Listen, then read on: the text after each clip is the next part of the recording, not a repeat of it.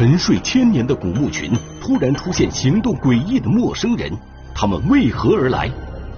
一大宗国宝级文物就要成交，警方能否成功拦截？稀世珍宝获救，全案谜底揭开，古墓群有序发掘，历史的真面目等待还原。血位一号，天网栏目即将播出。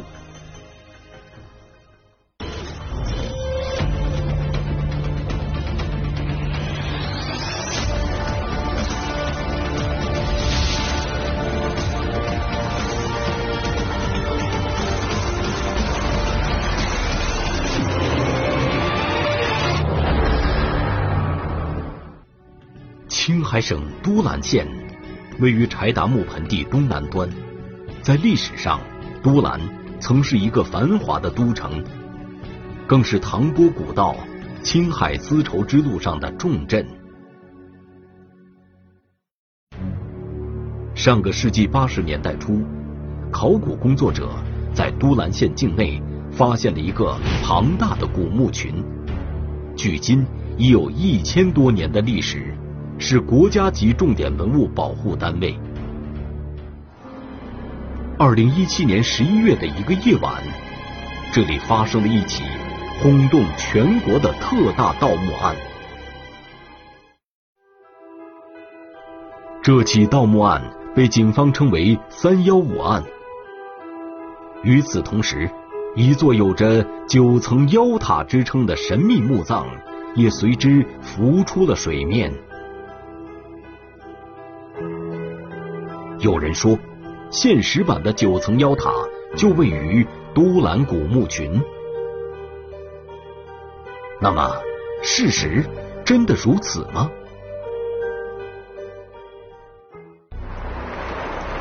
这条奔腾不息的河流是贯穿都兰县境内的察罕乌苏河，当地人称热水。它将都兰县热水乡的穴位草场分成南北两部分。大大小小的古墓就散落在热水河两岸，古墓群有封土墓三百余座，其中经考古调查登记的有二百三十二座。群山环抱的古墓群中，一座坐北向南的大墓尤为引人注目，它长五十五米，宽三十七米，高约三十米，这就是大名鼎鼎的。穴位一号大墓，民间称其为九层妖塔。它这墓葬呢，按照考古学上说，是双覆斗形的。然后远远看，再加上背后的那个山势，有点像琼云展翅。穴位一号大墓为何被称为九层妖塔呢？这还是源于。穴位一号大墓的独特造型结构。据考古发现，该墓葬为土木结构，每隔一米就用一层柏木隔开，层层垒叠，共有九层之多。九层妖塔因此而得名。就是那他说的多少多少层，是指着他地表上能看到的。他们数了吧，是有九层。它前面都是驯马坑。啊，就说明他每年是要在那儿做祭祀活活动的。然后因为这个墓葬在一个小山头上，比较高大，然后那个山头上有好多动物，就是说，例如说是旱獭呀、鸟啊打的窝，大风一刮，它就开始形成各种分响。当时人们不知道怎么去解释，所以说，哎，就是妖塔，妖塔就大概是这样形成的，叫九层妖塔。尽管穴位一号大墓并没有传说中的诡异和神秘，但是一直以来对于它的研究却从未停止。一九八二年，考古学家在穴位一号大墓发掘出了东罗马金币、波斯银币和三百五十多件珍贵的丝绸织物，这些丝绸纹饰精美，技艺精湛，虽历经千年。却仍然保持着鲜艳的色彩和清晰的图案，令人叹为观止。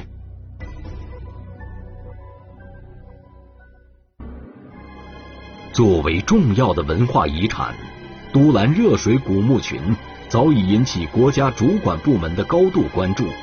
一九八三年，被文化部认定为我国六大考古重要发现之一。一九九六年，由国务院公布为第四批全国重点文物保护单位。尽管如此，古墓群还是遭到了盗墓贼的频频光顾。此次遭盗掘的墓葬就位于穴位一号大墓东侧约七百米处，盗墓团伙留下了一个直径约二点五米的盗洞，盗洞深度达九米之多。非常专业的，洞口非常小，然后是一个垂直垂直的盗洞，洞口非常小，很隐蔽。从作案手法来看。警方断定，这是一伙具有丰富经验的盗墓团伙所为。案发后不久，青海警方获取了一条重要线索：有人持有一批珍贵文物，将在青海境内倒卖。到我们总队之后，总队领导高度重视，立即责成我们重案二支队对这个线索真实情况进行核查。到三月十五号，基本确定。这些这个与交易的文物可能出自于都兰。三月十五日，由青海省公安厅刑警总队牵头，抽调精干警力十五人，成立三幺五专案组，全面开展侦查。第一个方面呢，就是要做到这个案不漏人，每一名逃犯都要。立正归案。第二个呢，就是这个案不漏文物。通过昼夜不间断的细致工作，警方获知嫌疑人将在都兰进行交易。于是我们就分了三个小组，抽了将近十台车辆，然后从十七日的早上凌晨四点多，呃四点多开始对这两台车进行了秘密的跟踪。抵达都兰之后，狡猾的犯罪嫌疑人并不按常理出牌，他们多次变更交易地点，最后进入到了一个小区里。呃，我们的侦查员还装扮成这个一对情侣，对他们进行了跟踪，最终确定了这批呃卖家联系人和买家最后上的那个楼和呃呃楼和单元。种种迹象表明。这批珍贵文物随时都有被卖掉的危险。等他们观看文物，确定文物文物存在之后，我们决定实施抓捕。把门一敲开之后，两个嫌疑人就在房间里边坐着。呃，我就看见这个阳台上有两个黑色的书包，然后把书包一打开，马上就发现里边有东这些呃文物了。经过盘点，这批文物多达六百一十四件。此刻，悬在侦查员们心头的石头一下子落了地。当时在那个苏某家查获之后，看到这些文物的时候，那当心里面的一个兴奋，那叫感觉就是用语言就是无法形容那种的一种荣誉感。哎呀，可是把这批文物找回来了，没让这些文物流失出去。兴奋之余，侦查员们又多了一份担心：眼前的几百件文物，究竟是不是所盗文物的总和呢？为了查明真相，警方对嫌疑人进行了现场突审，结果果然不出所料。另外一部分文物在另外一个人家里边还有三十二件，这个三十二件当时拿出去，又是说想着他们后期如果说想交易、想卖给别人的话。把这三十二件东西作为一个样品展示给别人。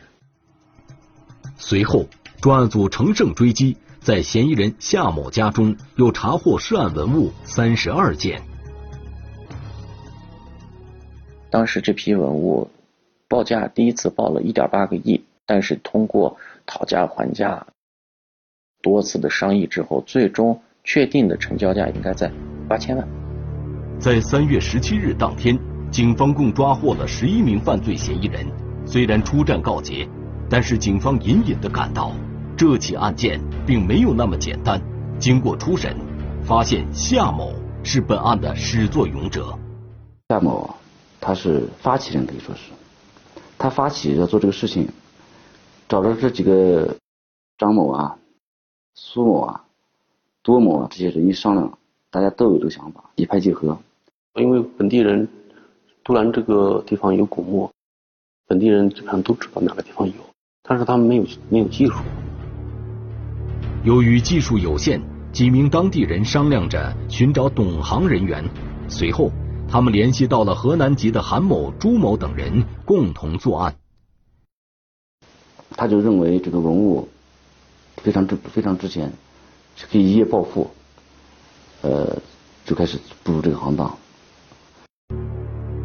为了解决资金问题。朱某又联系到了具有一定经济实力的山东籍犯罪嫌疑人孙某出资。孙某呢，他就是一个出资人，就是这个盗窃古墓、盗掘古墓的所有的费用，包括作案成员的衣食住行，包括作案工具的使准备，这些费用全由出资人孙某来来承担。作为犯罪团伙的组织者、筹划者。也是整个团伙的出资人孙某心思缜密，他将盗墓团伙进行有序分工，还制定了分赃规则。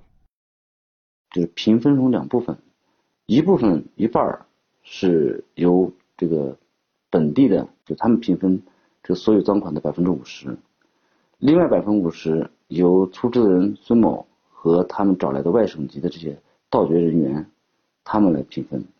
但是他们这帮人平分的时候啊，就要多出分一份给孙某，就孙某拿两份。一切布局都已定好，外地嫌疑人先后到达都兰，按事先计划住在当地人索某家中。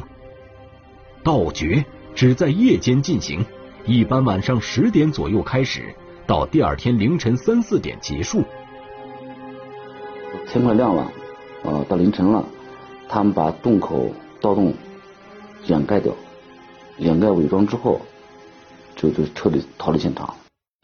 韩某凭借着在考古队打工的经历，使他成为了略懂行的盗墓者。他们在盗洞下面，就是一米多、一米处、一米五处搭上木架子，横上木架子，然后用编织袋装上土，把封他不往下陷嘛，然后表面就拿这个地表的土覆盖好。后面第二天了，或者是第三天，选择时机，夜间继续再做盗洞盗掘。没想到的是，盗墓团伙出师不利，在第一次和第二次盗掘中颗粒无收。不过，他们贼心不死，随即便将目标转移至穴位一号大墓东侧的平台处实施盗掘。挖盗洞，他们之所以就是很明显，因为他们。一看底下的有木质结构，有木头，有大石头，就认为是应该是有墓葬，挖到墓室了。案情上报后，公安部将此案列为公安部督办案件，并发布 A 级通缉令，公开通缉该案中实施盗掘的犯罪嫌疑人王某和韩某。大家都用这个故事，就是那种。团结一致的心，一直就想着尽早破案，尽早将犯罪嫌疑人全部抓捕归案。不久，警方在浙江省台州市天台县发现王某的活动轨迹。六月十六日凌晨，王某落网，然而韩某却迟迟下落不明。他最后一次联系呢，就是几年前他的女儿结婚的时候，他出现了一次，那以后他再也没有出现过。为了抓获韩某，专案组民警辗转多个省市区，通过信息摸排，乔装蹲守，与韩某斗智斗勇。当时我们立下军令状：抓不回来，抓不住韩万里就不回来。我们是驾车去的，我们平均每天就跑八百公里以上。因为文物留在这个犯罪分子手里时间越长，也就意味着它呢被破坏、毁损。甚至呢，这个流失到境外的可能性呢就越大。所以理论上讲的话呢，这个文物犯罪应该是越早出手，越早抓住嫌疑人，越早这个追缴文物是越好的。主要证据呢，我们都已经掌握了，主要的犯罪嫌疑人的行踪我们都已经确定了，我们会采取集中收网行动。二零一八年七月二十三日，在多警种的配合下，终于把狡猾的韩某抓捕归案，并且立刻进行初审。韩某起初还想抵赖，但在民警缜密的审问面前，韩某交代了全部犯罪过程。而最重要的是，韩某透露，他们盗掘的所有文物一件都没有流失，这让民警们长出了一口气。然后马不停蹄，按照韩某提供的线索紧急追缴。被抓获的二十六名犯罪嫌疑人。将面临应有的惩罚。后悔呀，真后悔。嗯，那没办法，走到走到这路上了，走到这路上了，也回不了头了。这些犯罪嫌疑人梦想着一夜暴富，在利益的驱使下，他们走上邪路，打起了盗挖国家文物的主意。这个犯罪团伙里边。这个人是各有分工的，根据各自的特点进行分工。夏某是都兰县本地人，他怀揣发财美梦，开始预谋盗墓。得手后，盗墓团伙成员开始各自寻找买家，结果便案发了。所以这个案子我们抓破获的比较及时，这个成功之处呢？一个方面是文物被盗文物全部追缴，没有一件流失啊。如果文物流失出去了，再要追缴的话，难度非常大。第二件第二个成功的出来，就是案子我们决策特别果断啊，兵分多路，科学决策，就是把这个涉案人员全部抓获归案。三幺五特大盗墓案中，山东、河南等外省人出资出技术找销路。青海本地人出力保障后勤，他们彼此勾结又相对独立，形成了盗贩文物的黑色链条。因为他根本没有正常的经济收入，他从其他行当也挣不来钱，并且呢，他也不愿意去走勤劳致富，或者是劳动，或者是做正当的生意，这种一步一步啊慢慢积累财富。他的想法就是一夜暴富。所以他选中了就是倒卖文物啊文物犯罪这个行当。从二零一八年三月到七月，涉及实施盗掘、幕后出资、联系销赃、倒卖文物等各个环节的二十六名犯罪嫌疑人被一网打尽，六百四十六件被盗文物也陆续追回。至此，这起盗墓大案尘埃落定。当我第一时间看到现场上那些一件件精美的文物的时候啊，当时那种憋了几天的那种情绪一下子释放，我当时就是说不上那种心情，因为那些文物确实太精美了。第一时间还是很非常兴奋，也是由衷的喜悦。对于参战民警来说哈，我看他们也是脸上洋溢着这个灿烂的笑容。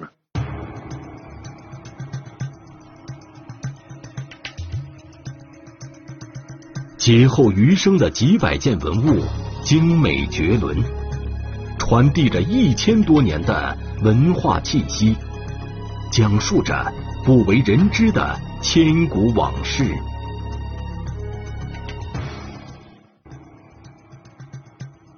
给我印象最深的是那个他那个马鞍子，因为我也看到在流流散到香港啊，到美国，到欧欧洲的也有这类的马鞍子，但是它基本上。银鎏金的，这好像我看着像是纯金的，是吧？它的级别高，而且它里边那个狮子啊什么的刻的那一水那是几千年的工艺积淀下来的技术才能做到这个水平。随着三幺五盗墓案的破获，都兰热水古墓群已经恢复了往日的宁静。一九九九年，由北京大学、青海省文物考古研究所联合，在穴位一号大墓对面的四座大中型唐代墓葬中进行过抢救性发掘。在发掘的过程中，考古学家获得了重要的发现。它里面出了吐蕃的简牍，然后还出了一个一个石碑，那上面写的那个大论，大论就是吐蕃的宰相，就相当于吐蕃的宰相的墓。我们就找的那个中央民族大学的王尧先生是藏学家，让他给帮着解读的。后来他发现呢，那里边有一个叫思杰桑，是鉴于敦煌的吐蕃文书，正好那个文书里就提到了这个我们挖的这个墓主人。这次考古不仅确定了墓主人的身份，还确定了墓葬的年代。这一下就弄清楚，他好像七百五十几年死的。就知道准确年代了。经考古研究表明，热水古墓群等级较高，年代大约在八世纪中期，属唐代吐蕃墓葬群。这一片区域呢，曾经是吐谷浑的统治区域之一。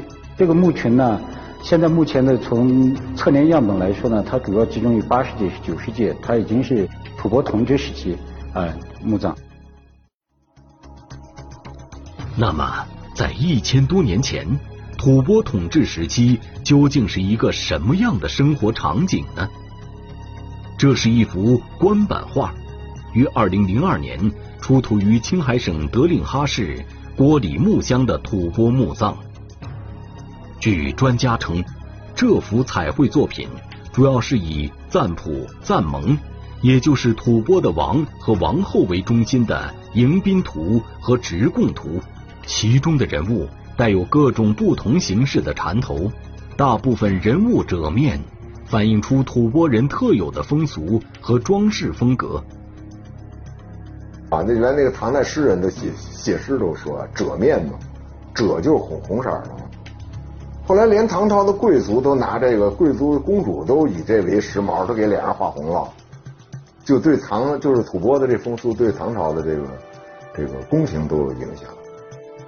其中也有身穿圆领窄袖长袍、翻领长袖长袍、戴圆帽的中亚人和波斯人的形象，以及戴鲜卑装的骑士等。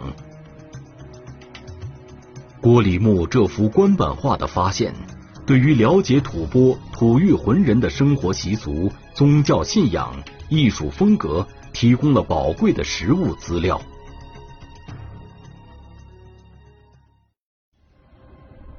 目前，穴位一号大墓仅仅发掘了墓葬的一二层，余下的部分尚未被考古发掘。